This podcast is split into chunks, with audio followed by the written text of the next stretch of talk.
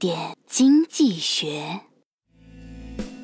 同学一见面就跟我诉苦，说他前阵子总是出汗，一睡觉就出汗，医院检查花了好几百，后来又找了个老中医，开了十来副中药，喝了也不管用，而且一天比一天厉害。我问，后来呢？咋治好的？